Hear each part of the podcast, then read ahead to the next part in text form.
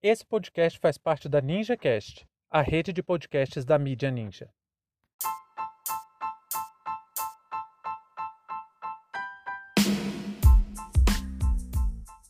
Governo Bolsonaro suspende lei Rouanet para cidades que adotarem lockdown. Sejam bem-vindos e bem-vindas ao seu plantão informativo com análise e opiniões a partir de uma perspectiva histórica. Eu sou Arnaldo de Castro, em conjunto com Brenda Salzman, e hoje é dia 5 de março de 2021. Para você ter acesso ao nosso conteúdo completo, visite historiaoralpodcast.com.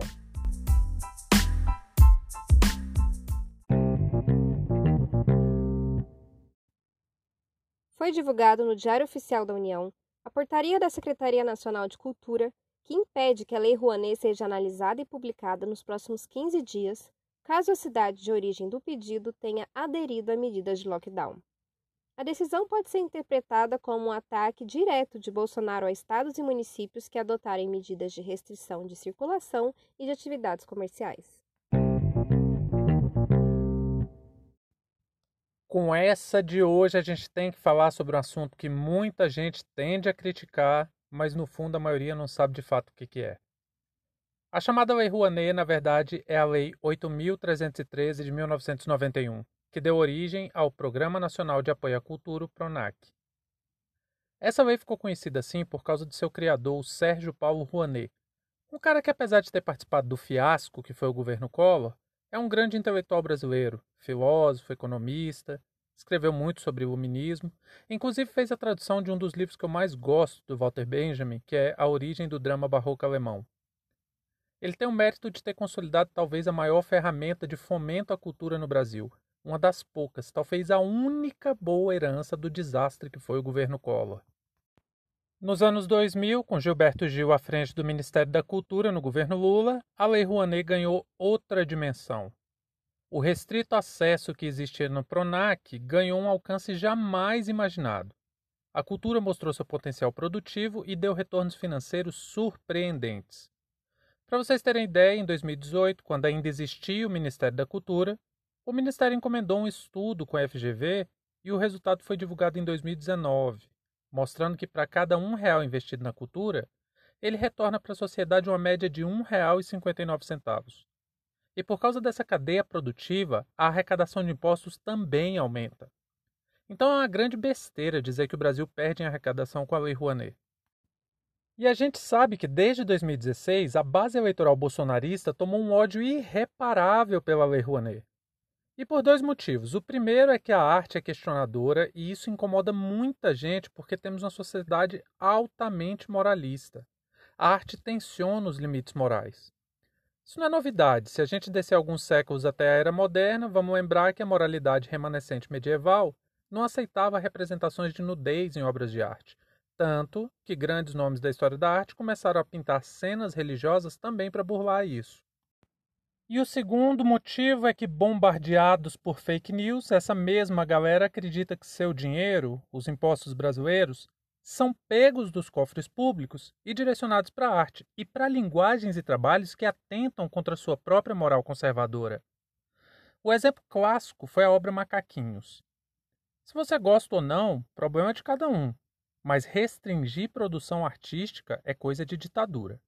Aliás, isso casa muito com a discussão da liberdade docente de expressão que está sob ataque do governo nos últimos dias. Então, como é que funciona esse mecanismo da Lei Rouanet? Vamos lá. Essa é uma lei de incentivo à cultura. Funciona assim: para tornar sua ideia mais atrativa a patrocinadores, o artista submete um projeto à avaliação do Ministério. Caso aprovado, ele pode captar recursos direto com as empresas. Essas empresas, caso patrocine o projeto, tem o direito de abater de um para um o valor no imposto de renda, até o limite de 4% do total do imposto de renda daquela empresa. Então, se você tem um CNPJ, vê uma artista da sua cidade querendo fazer um evento, se você doar 300 reais para aquele evento, você pode abater o valor de 300 reais no imposto de renda. Isso é muito bom, porque permite desoneração fiscal das empresas com a contrapartida significativa. E dependendo do modelo que foi instituído, pode movimentar a economia local, gerar empregos, renda e descentralizar a produção artística. O História Oral Podcast convidou a especialista em mercado de arte Mônica Tachotti para falar o que pensa sobre essa medida do governo. Nós agradecemos profundamente ao pronto atendimento da Mônica, que dedicou alguns minutinhos para explicar para a gente os efeitos disso. Oi, meu nome é Mônica Tachotti, sou sócia-diretora da Galeria Index, que é uma galeria que fica em Brasília. Somos novos, né? Abrimos a galeria em novembro do final do ano passado e há mais de 10 anos eu trabalho no mercado de arte, tenho toda uma especialização que foi feita até fora do Brasil para poder operar no mercado de arte. Então, quando eu acordei hoje, né, e vi as notícias sobre a Lei Rouanet, que as cidades que estavam fazendo lockdown não iam, o governo ia suspender a Lei Rouanet, eu fiquei, eu, eu, confesso que eu fiquei muito pensativa, né? Porque a partir do momento que você tem um governo que freia tudo isso, é uma catástrofe, né? Porque eu, como galerista, preciso da instituição para colocar o artista, para colocar o curador, para trabalhar, para fazer o montador trabalhar, ou seja, é uma indústria, tá tudo engendrado. É como se fosse um, um motor, sabe? Sabe um, um motor de carro? que tem todas aquelas partes ali juntas. Então, as artes visuais é da mesma maneira. É um motor que tem todas aquelas partes ali juntas, né? Eu, como galerista, preciso da instituição, preciso do museu. Um depende do outro para poder fazer acontecer, né? E eu também, como galerista, eu quero que os meus artistas estejam ali dentro do museu, sendo legitimados, participando de exposição. E os artistas também precisam que as instituições estejam funcionando né? Ou seja, as exposições precisam acontecer. É um sistema que funciona com patrocínio, não tem outra maneira, né? O patrocínio é o que rege, o que dá movimento a tudo isso. Então, se ele tira o que dava um pouquinho de gás para a gente fazer alguma coisa, né? Porque todo mundo luta, feito um louco para conseguir dinheiro para fazer a exposição, gente, o, o governo está literalmente acabando com a cultura, né? Então eu, eu fico assim extremamente triste quando eu vejo esse tipo de ação do governo, porque é literalmente acabar com a cultura do país.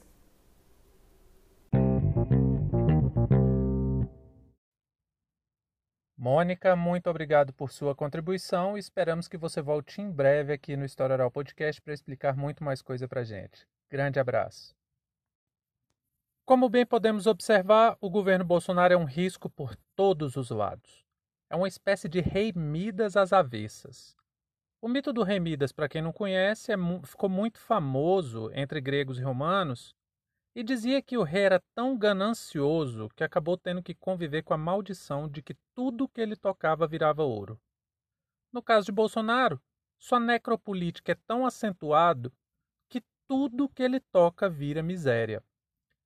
Agora está mexendo em um setor que sofre profundamente com a pandemia, que é o setor cultural. Com a suspensão de eventos e aglomerações, artistas e produtores culturais estão sofrendo, estão desamparados, com dificuldade de acesso ao Edir Blanc.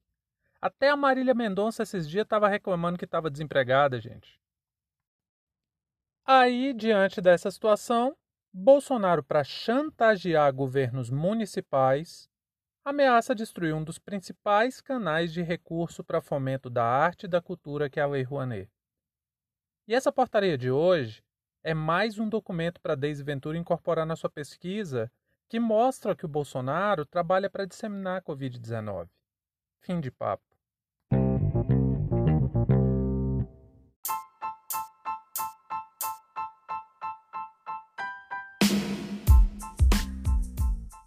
Entre tantos fatos que nos cercam e com a velocidade de informações a que estamos submetidos, essa foi nossa escolha para o destaque de hoje. Se você quiser participar do nosso financiamento coletivo, acesse catarse.me história.